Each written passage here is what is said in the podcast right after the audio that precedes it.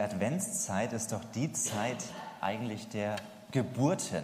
Wir haben in der Jungschar am letzten Freitag gestartet und uns angeguckt, wie Zacharias, dieser ältere Mann, im Tempel seinen Dienst tut und wie ein Engel ihm begegnet und sagt, Zacharias, deine Frau Elisabeth wird schwanger werden und ihr sollt das Kind Johannes nennen. Und das ist natürlich nur die Vorgeschichte von der Adventszeit. Es wird ja noch ein anderes Kind geboren. Aber es ist doch so, egal zu welcher Jahreszeit, wenn ein Kind geboren wird, wenn eine Frau schwanger wird, dann ist es immer etwas Besonderes. Wenn ein Kind auf die Welt kommt, ist es ein großartiges Geschenk und Wunder, wenn ein neuer Mensch das Licht der Welt erblickt. Und die spannende Frage bei einem Kind lautet doch meistens dann auch, wie heißt denn dieses Kind? Denn für die Eltern bedeutet die Geburt eines Kindes ja auch immer, dass sie die Aufgabe haben, dem Kind einen Namen zu geben. Und die Eltern überlegen meist schon einige Wochen vor der Geburt, wie soll das Kind denn heißen? Welcher Name gefällt uns? Welcher Name klingt gut? Welcher Name würde passen, wenn es ein Junge wird und vielleicht wird es ja doch auch ein Mädchen, da brauchen wir auch einen Namen oder andersrum, man weiß ja nicht, ob man dem Ultraschall ganz genau vertrauen will. Vielleicht will man sich auch überraschen lassen, man braucht vielleicht beide Namen. Vielleicht spielt auch eine Rolle bei dieser Namensentscheidung, was bedeutet denn dieser Name? Es gibt ja manche Namen, die haben wirklich auch Bedeutung, so will man eigentlich gar nicht heißen, wenn man da mal nachliest, wofür der Name steht. Und ich frage dich heute Morgen, weißt du eigentlich, wie du zu deinem Namen gekommen bist? Ist es vielleicht der Name von einem Familienverwandten, von Großeltern oder Urgroßeltern? Der Name einer bekannten Person von der Zeit deiner Geburt? Vielleicht war dein Name auch ein Modename in der Zeit, als du geboren bist. Oder dein Name hat eine bestimmte Bedeutung. Ich höre immer wieder auch mal von Eltern, dass sie sich doch ganz spontan für den Namen ihres Kindes entschieden haben. Im Kreissaal hatten sie eigentlich Favoriten dabei und dann ganz kurzfristig wählen sie doch irgendwie einen anderen Namen fürs Kind aus. Manchmal ist es auch so, das Kind kommt ja viel früher auf die Welt, als man geplant hat. Man hatte sich eigentlich noch gar nicht auf den Namen geeinigt und dann entscheidet man sich doch ganz kurzfristig und spontan. Dabei, und das habe ich jetzt gerade erst neu gelernt, dabei hat man bis zu einem Monat nach der Geburt Zeit, um den Namen ans Standesamt zu melden. Ich weiß nicht, wusste das von euch jemand? Guck, habt ihr, Gunda, alle anderen haben schon was gelernt heute, das ist super. Genau, also 30 Tage hat man Zeit. Man könnte eigentlich das Kind erstmal ohne Namen mit nach Hause nehmen, sich das von allen Seiten angucken, überlegen, ja, wie sieht es denn jetzt aus? Wie verhält er sich so? Man kann mal den einen oder anderen Namen testen, ob da eine Reaktion kommt, ob das Kind irgendein Glucksen zeigt. Aber nein, so ist es ja nicht. In der Regel geben wir den Kindern gleich nach der Geburt den Namen. Das ist auch praktisch. Das Krankenhaus übernimmt dann immer gleich die Anmeldung beim Standesamt. Und dann gibt man auch den Namen bekannt. Man verschickt eine Geburtsanzeige und alle wissen, wie dieser neue Erdenbürger heißt. Bei einem Kind war es ganz anders. Bei einem Kind hat sich schon über 700 Jahre vor der Geburt jemand Gedanken gemacht, welche Namen dieses Kind tragen soll. Aber das sind nicht Namen im Sinne von Vornamen, mit denen sich die Person dann später vorgestellt hat, sondern es sind vielmehr Ehrentitel, die das Wesen und auch das Reich dieses Kindes beschreiben. Und ich glaube, ihr ahnt schon, um welches Kind es geht. Und wenn wir jetzt den ersten Advent feiern und wir in diesen Wochen auf Weihnachten zugehen, dann wollen wir uns mit den Ehrentiteln von Jesus Christus beschäftigen. Die Ehrentitel aus Jesaja 9, Vers 5. Und dort lesen wir von Namen beziehungsweise von Doppelnamen, die der Prophet Jesaja aufgeschrieben hat. Und Propheten, die haben sich ja insgesamt dadurch gekennzeichnet, dass sie mit Gott in Verbindung standen, dass sie mit Gott kommuniziert haben, dass sie durch Gottes Perspektive auch eine Situation, ein Geschehen der Zeit gesehen haben, wie Gott es sieht und dass sie dann darüber ausgesprochen haben, was Gott darüber denkt. Propheten haben von Gott eine Botschaft bekommen, die sie dann als Sprachrohr in Gottes Namen ans Volk weitergegeben haben. Und so war das auch bei Jesaja. Jesaja hat als Prophet etwas von Gott vernommen, er hat etwas gehört oder gesehen und das hat er zum Ausdruck gebracht und niedergeschrieben in seinem unfassbar spannenden und umfangreichen Buch. Das Buch ist voller Ankündigungen, voller Verheißungen und das sind Verheißungen, die damals für die Zeit von Jesaja gelten, in der Zeit etwa 700 vor Christus, als auch für die Zeit über das Leben und Wirken von Jesaja hinaus. Und so verhält es sich auch mit dem Text, in dem wir diese Ehrentitel von Jesus Christus lesen und die dort angekündigt werden. Und ich lese uns dazu aus Jesaja 9, die Verse 1 bis 6. Das Volk, das in der Finsternis lebt, sieht ein großes Licht. Hell strahlt es auf über denen, die ohne Hoffnung sind. Du, Herr, machst Israel wieder zu einem großen Volk und schenkst ihnen überströmende Freude. Sie sind fröhlich wie nach einer reichen Ernte. Sie jubeln wie nach einem Sieg, wenn die Beute verteilt wird. So wie du Israel damals aus der Gewalt der Midianiter gerettet hast, so befreist du sie dann von der schweren Last der Fremdherrschaft. Du zerbrichst die Peitsche, mit der sie zur Zwangsarbeit getrieben werden. Die Soldatenstiefel, die beim Marschieren so laut dröhnen, und all die blutverschmierten Kampfgewänder werden ins Feuer gewerfen, geworfen und verbrannt. Denn uns ist ein Kind geboren, ein Sohn ist uns geschenkt. Er wird die Herrschaft übernehmen. Man nennt ihn wunderbarer Ratgeber, starker Gott, ewiger Vater, Friedensfürst. Er wird seine Herrschaft weit ausdehnen und dauerhaften Frieden bringen. Auf dem Thron Davids wird er regieren und sein Reich auf Recht und Gerechtigkeit gründen, jetzt und für alle Zeit. Der Herr, der allmächtige Gott, wird dies eintreffen lassen. Leidenschaftlich verfolgt er sein Ziel. Das ist die Verheißung, die Prophezeiung, die Jesaja 700 vor Christus an das Volk Israel hineingesprochen hat. Und es war für Israel keine einfache Zeit. Es war eine düstere Zeit. Das Land Israel war damals aufgeteilt in zwei Reiche. Es gab das Nordreich Israel und das Südreich Juda. Und oben das Nordreich, das befand sich in der Zeit Jesajas schon kurz vor der Eroberung durch das grausame und gewalttätige Volk der Assyrer. Die Israeliten hatten sich von Gott losgesagt und sie bekamen für ihre Untreue das Gericht Gottes zu spüren dass Gott sie einem anderen Volk preisgegeben hat. Und Jesaja schreibt auch an Südreich Juda und er kündigt auch ihnen das Gericht Gottes an. Er sagt ihnen, dass sie, weil sie eben andere Götter immer wieder anbeten und sie verehren und weil so viel Bosheit und Ungerechtigkeit in diesem Volk herrscht und dort Einzug gefunden hat, dass Gott sie der Zerstörung und Invasion ausliefern wird und Gott Gericht an ihnen üben wird. Und die Israeliten damals, die hatten richtig Angst. Sie hatten Angst vor dem Krieg, sie wussten von dem grausamen Volk der Assyrer, sie hatten Angst um ihr Leben, sie hatten Angst um ihre Existenz, um ihre Ernten. Und es lag wirklich eine ganz große Finsternis auf diesem Land. Und doch schreibt Jesaja hier, dass das Volk, das im Finstern wandelt, ein großes Licht sieht. Dass dieses Volk eine Hoffnung haben darf auf Befreiung, dass dieses Volk eine Hoffnung haben darf auf Versorgung, dass dieses Volk wieder Freude erleben wird, dass sie wieder begeistert sein werden und all die Anspannung und die Sorgen, die sie haben, dass das von ihnen abfallen wird. Und das Erstaunliche ist, wenn man den Text weiterliest, dass Jesaja nicht etwa eine große Armee verheißt oder eine politische Friedenslösung mit den anderen Nationen, sondern er schreibt, dass ein Kind für diese Hoffnung verantwortlich ist. Ein Kind ist euch geboren. Ein Kind, das die Hoffnung mit sich bringt auf eine Befreiung aus dieser Finsternis. Und gerade bei diesem Text aus Jesaja 9, da gibt es nicht wenig Bibelausleger, die sagen, ja, diese Stelle hier die ist damals ja bei Jesaja in eine bestimmte Zeit hineingeschrieben.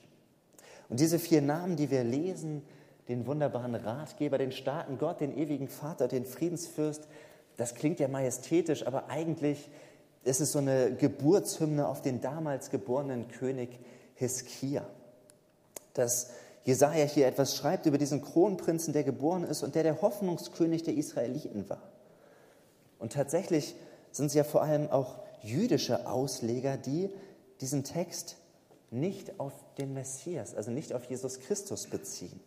Dass sie sagen, wir glauben nicht an Jesus, weil sie in dieser Verheißung eben nicht Jesus erkennen, sondern weil sie sagen, nein, dieser Text ist auf Hiskia von damals bezogen. Hiskia damals hat diesen Text erfüllt und so wie es hier angekündigt ist mit dem ewigen Friedensreich, das hat Jesus doch auch nicht mit sich gebracht. Als Christ glaube ich aber, dass es nicht so ist, sondern ich bin überzeugt, Jesaja hat hier zum Teil über Hiskia geschrieben. Ja, Hiskia war ein großartiger König, der getan hat, was Gott gefiel. Aber Jesaja sagt hier etwas, das geht über Hiskia raus. Und das merken wir eigentlich, wenn wir diesen Text lesen. Das kann kein Mensch erfüllen, was Jesaja hier ankündigt.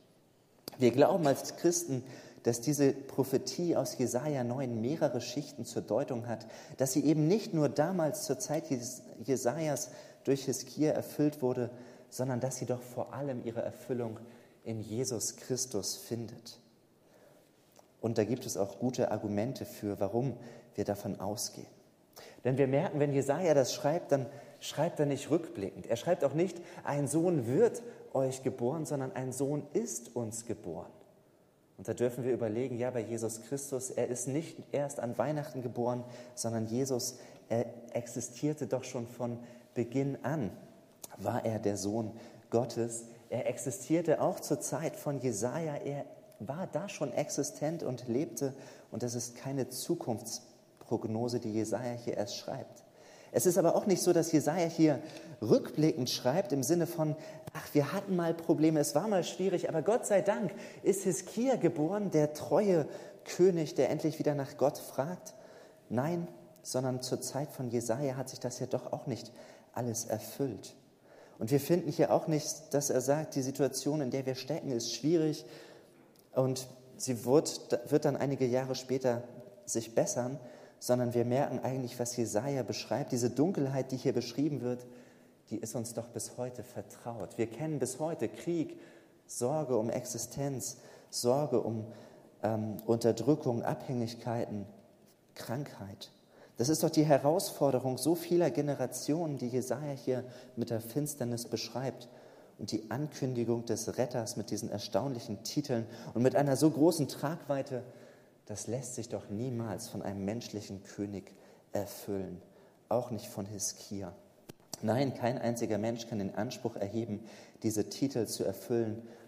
Wunderbarer Ratgeber, starker Gott, ewiger Vater und Friedensfürst, das übersteigt doch jeden Menschen. Und der Unterschied zwischen damals von der Zeit Jesajas und unserer Zeit heute ist, dass sie damals in einer Vorausschau gehofft haben dass sie gesagt haben, eines Tages wird ein Friedensreich anbrechen und dieses Kind, das angekündigt ist, wird kommen. Und wir dürfen heute zurückschauen auf die Geschichte. Wir dürfen uns an das erste Weihnachten erinnern und wir dürfen wissen und sagen, dieses Kind ist gekommen. Dieses Baby, auf das sie damals gehofft haben, es ist geboren an Weihnachten. Gott wurde Mensch und auf Jesus und seinem Kommen in diese Welt gründet unsere Hoffnung aber wir dürfen zurückschauen. Damals haben sie nach vorne geschaut und gesagt, wir hoffen, dass dieses Kind kommt. Wir leben 2000 Jahre nach Christus. Wir dürfen sagen, diese Hoffnung in diese Welt ist schon gekommen. Und doch müssen wir uns immer wieder fragen, glaube ich das? Ist es wirklich so? Auf wen oder was setze ich? Auf wen oder was setzt denn du deine Hoffnung? in der Finsternis dieser Welt. In einer Zeit mit all den Herausforderungen und Unsicherheiten, die wir kennen. Worauf setzt du deine Hoffnung, wenn du krank bist? Worauf setzt du deine Hoffnung in finanziellen Nöten, bei politischen Schwierigkeiten und Unsicherheiten?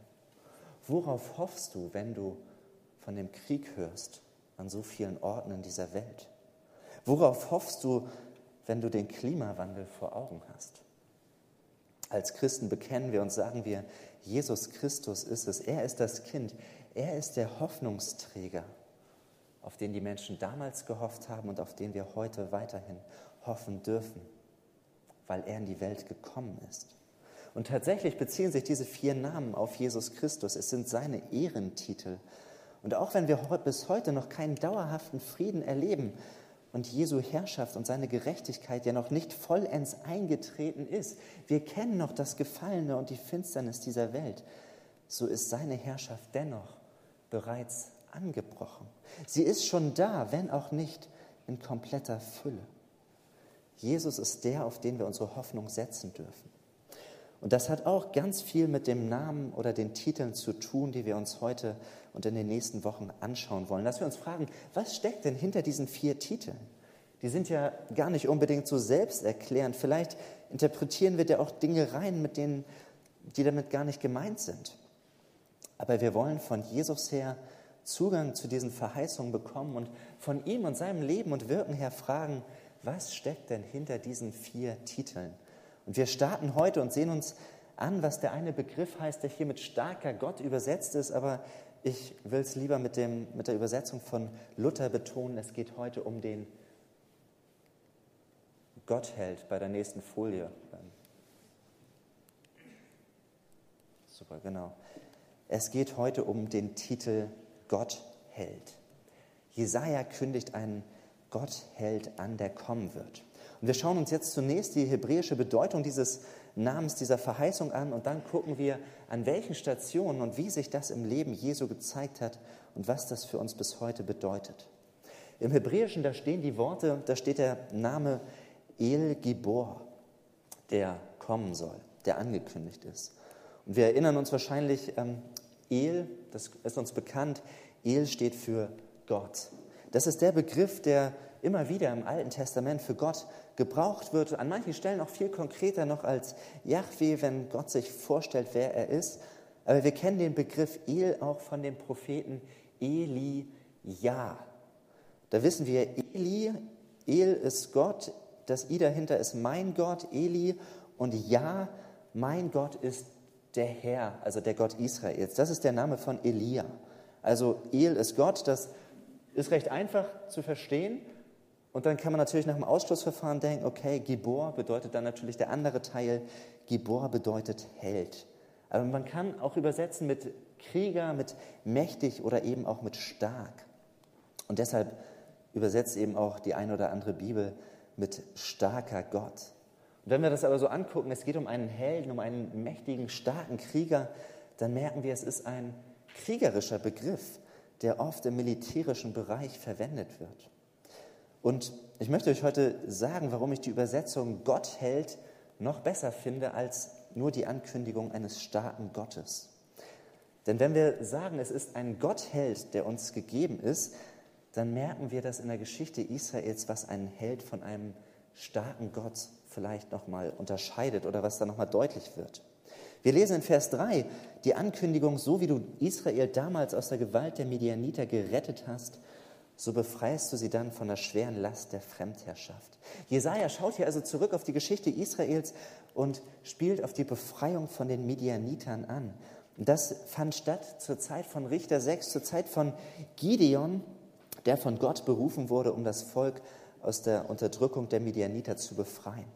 Und bei Gideon war es so, ein Engel kommt zu Gideon und spricht ihn mit genau diesen Worten an. Und er sagt, Gideon, du bist der starke Held und Gott hat einen Auftrag für dich.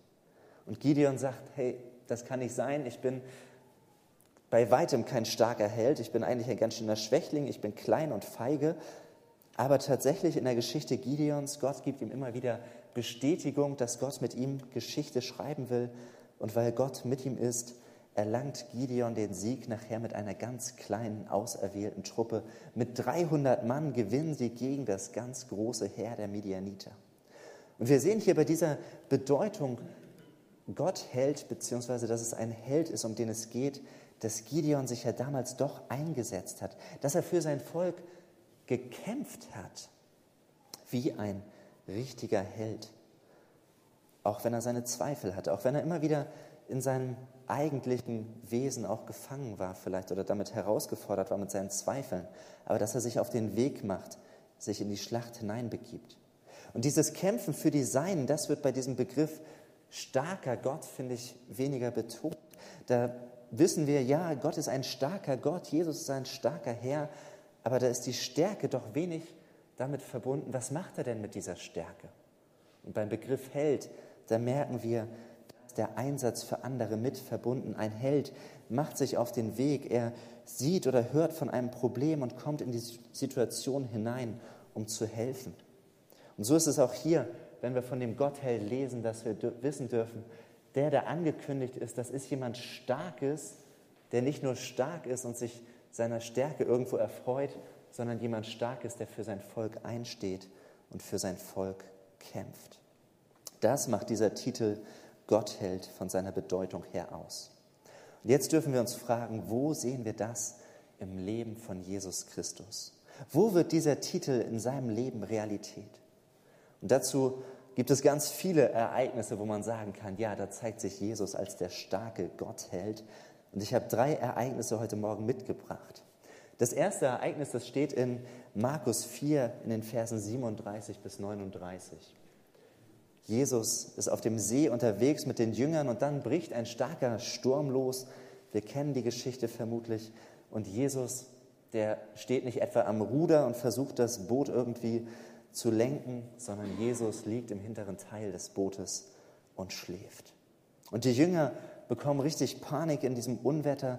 Sie haben richtig Angst. Es sind krasse Winde, die da herrschen. Und sie schreien, sie rufen um, äh, sie rufen um Hilfe, sie wecken Jesus und dann lesen wir, Jesus stand auf, wies den Wind in seine Schranken und befahl dem See, schweig, sei still. Und da legte sich der Wind und es trat eine große Stille ein. Auf ein Wort von Jesus hin legen sich Wind und Wellen. Und die Jünger, die fürchten sich und sie fragen sich, wer ist das? Was ist das für ein Mensch? Wie kann das sein? Und wir dürfen wissen, wer er ist. Dass Jesus der ist, der alle Macht hat. Dass er der ist, der über den Naturgesetzen steht, der den Sturm stillt und der sogar den Tod besiegt hat. Weil er der Gottheld ist und weil er alle Macht hat. Das zweite Ereignis steht in Matthäus 20, Vers 29. Und da saßen zwei Männer an der Straße. Sie waren beide blind und sie waren wenig beachtet. Und dann hören sie, wie die Menschen über Jesus reden, über den Messias, der durchs Land zieht, der Wunder vollbringt. Und die Blinden bekommen eine Hoffnung in ihren Herzen. Und dann hören sie eines Tages, dass dieser Jesus auch in ihre Stadt kommt. Sie bekommen Hoffnung und sie rufen ganz laut und sie rufen, Herr, du Sohn Davids, hab Erbarmen mit uns. Und wir merken hier diesen Begriff Sohn Davids, da steckt doch die Hoffnung auf den Messias drin, dass ein Nachkomme Davids als Erlöser für das Volk Israel kommen wird. Das war bekannt. Die Ankündigung von Jesaja von damals, das wird hier auch wieder aufgegriffen. Und die beiden Blinden rufen und schreien: Jesus, hab Erbarmen mit uns. Aber die Menschen um sie herum wollen sie so ein bisschen stillhalten. Sie wollen, dass Jesus nicht durch sie belästigt wird. Aber die Blinden, sie rufen immer lauter: Sohn Davids, hab Erbarmen mit uns. Und sie rufen so laut, dass Jesus sie hört. Und dann kommt der Moment, wo Jesus in das Leben dieser Person hineinkommt, wo sie Jesus begegnen, wo der Held, der alle Macht hat, da ist und die Chance da ist, dass es sich verändert. Jesus hält tatsächlich an, aber er heilt die beiden nicht sofort, sondern es ist ganz interessant, was Jesus macht. Er stellt den beiden die Frage, was möchtet ihr von mir? Ich weiß nicht, ob jemand irgendeinen Actionfilm oder irgendeinen ähm, Marvel-Film gesehen hat, wo ein Superheld kommt und der fragt, was soll ich denn jetzt tun? Nein, das ist doch eigentlich totaler Quatsch. Das ist doch überraschend, dass Jesus das hier so macht. Als Held wusste er doch, was die beiden wollten. Jesus hätte sie doch einfach heilen können. Aber was Jesus hier macht, ist so spannend.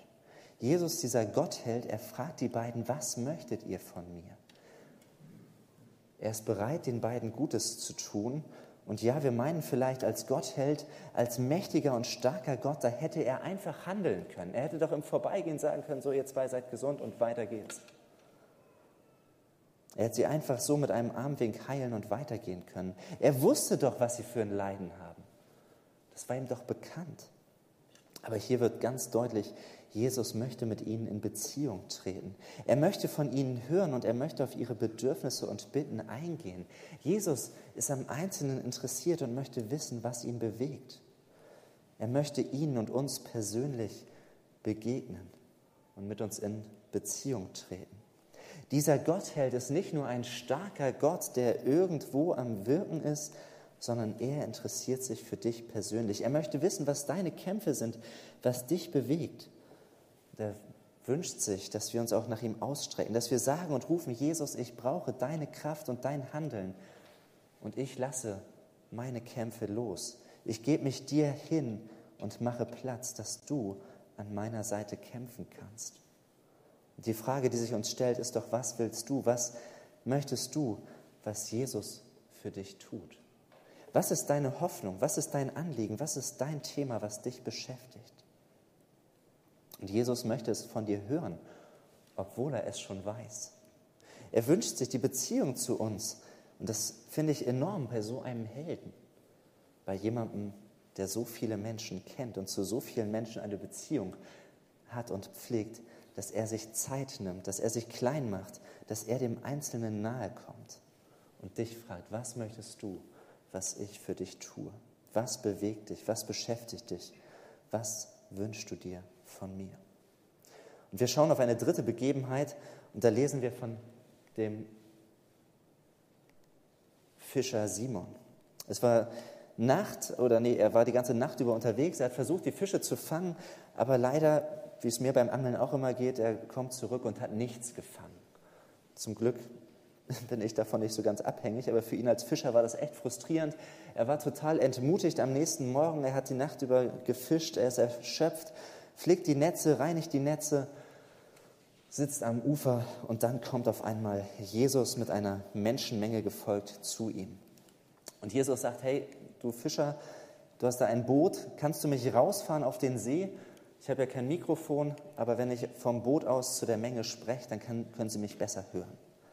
Und Simon sagt nicht, hey, ich habe eigentlich Feierabend, ich habe keine Lust mehr aufs Rausfahren, sondern Simon lässt sich darauf ein. Er sagt, ja, okay, ich fahre dich raus. Und dann sitzt Simon mit im Boot und hört, was Jesus der Menge ankündigt und erzählt.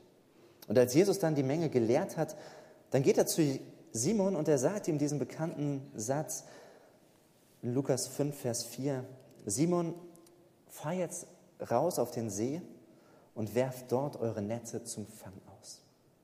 Nachdem sie die ganze Nacht unterwegs waren und nichts gefangen haben. Wie hätte Simon reagieren können? Er hätte doch eigentlich sagen müssen, Jesus, das macht doch keinen Sinn, das ist doch Schwachsinn. Ich bin doch der Fischer, ich weiß, wann man Fische fängt und jetzt am Morgen oder am frühen, am Vormittag, das ist doch Quatsch. Das ist doch, das mache ich nicht. Nein. Aber Simon scheint hier etwas gemerkt zu haben. Er merkt, mit diesem, mit diesem Jesus ist was anders. So wie er gelehrt hat, so was er, wie, was er gesagt hat, an diesem Jesus ist, ist irgendwas dran. Und er fordert jetzt mein Vertrauen heraus, auch wenn es gar keinen Sinn macht. Und Simon antwortet ihm und sagt, Meister, wir haben uns die ganze Nacht abgemüht. Also er weiß schon, das ist eigentlich sinnlos. Eigentlich macht es rational wenig Sinn, jetzt rauszufahren. Wir haben nichts gefangen. Und dann sagt er, aber weil du es sagst, will ich die Netze auswerfen. Hier wird sein Vertrauen deutlich. Simon hätte noch so viel mehr Gründe nennen können, warum er nicht rausfährt. Die Netze sind endlich gereinigt und geflickt. Er hat Hunger, er will nach Hause, er ist erschöpft. Was soll das? Er hätte alles ablehnen können. Aber Simon sagt, weil du es sagst. Im Vertrauen auf dein Wort will ich die Netze auswerfen. Und wir merken, Simon spürt, dass Jesus dieser starke Gott ist. Und dann lesen wir in Vers 6, das taten sie dann auch, und sie fingen eine solche Menge Fische, dass ihre Netze zu reißen begannen. Ein Wunder geschieht. Und Simon wagt es auf das Wort von Jesus hin, weil dieser Gottheld es ihm gesagt hat. Und hier wird einiges deutlich und wir merken, um Jesus als diesen Gottheld zu erleben, da ist oft ein Vertrauensschritt nötig. Wenn wir uns bewusst sind über unseren Sturm und wir haben Jesus vor uns, dann fordert er vielleicht etwas von uns, was wir logisch nicht nachvollziehen können. Wo er vielleicht sagt, geh den ersten Schritt. Klammer dich nicht an das, was du vermeintlich hast, sondern vertrau mir. Sei ehrlich. Bekenn deine Schuld. Sei bereit, dem anderen zu vergeben. Hab Vertrauen. Ich kenne dich und ich sehe deine Not. Ich bin mit dir. Wir dürfen uns immer wieder fragen, wo redet dieser Gottheld zu mir, zu dir? wo wir eigentlich sagen würden, Jesus, das ist doch unmöglich. Das habe ich doch schon versucht. Das bringt doch nichts. Das war doch vergeblich, so wie Simon, der die Nacht über am Fischen war.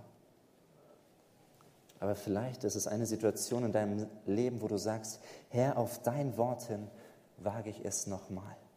Im Vertrauen auf dich und auf das, was du mir sagst, mache ich mich nochmal auf den Weg.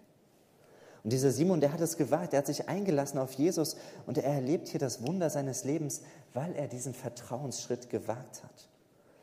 Und ich glaube, für uns ist es immer wieder eine neue Herausforderung, auf Jesus zu vertrauen. Dass in unserem Leben immer wieder neue Situationen kommen, die uns herausfordern. An was klammer ich mich fest? Auf wen vertraue ich? Auf wen oder was hoffe ich? Und ich glaube, wir erleben Gottes Eingreifen immer wieder. Gott zeigt, er ist treu, er steht zu seinem Wort. Das dürfen wir als Einzelne und als Gemeinde erleben. Aber wenn dann wieder eine Situation kommt, haben wir doch wieder Zweifel. Dann vertrauen wir doch wieder unserem Verstand und den Wahrscheinlichkeiten, die einen vielleicht davon abhalten, sich ganz auf Jesus zu verlassen. Aber dieser eine Titel, Jesus ist der Gottheld, das lädt uns dazu ein, unser Vertrauen auf Jesus zu setzen.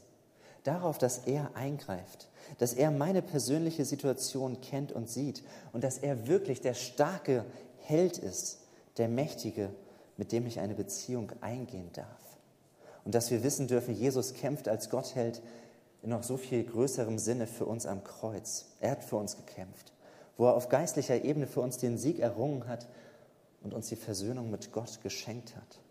Das ist doch das größte Wunder, das wir uns vorstellen können und wo wir eingeladen sind, ihm zu vertrauen und uns ganz an ihm festzumachen. Jesus ist der Großartige, er ist der verheißene Gottheld aus Jesaja 9. Und die Frage ist, wie geht es dir damit? Glaubst du, dass Jesus dieser Gottheld ist? Dass er nicht nur stark ist für sich, sondern dass er auch deine und unsere Situation sieht und kennt und am Wirken ist? Haben wir diesen Titel Jesu vor Augen, wenn wir an ihn denken? Dass es auch für dich und deine Situation gilt, dass er der Starke und Mächtige ist, der dich aber auf persönlicher Ebene auch fragt, was dich bewegt, dass wir von ihm erhoffen.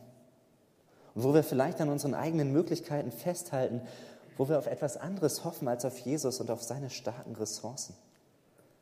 Geben wir ihm die Möglichkeit, der zu sein, der für uns kämpft? Ich glaube, es ist immer wieder ein Schritt ins Ungewisse. Und wir meinen als Menschen so oft, dass wir gut alleine zurechtkommen.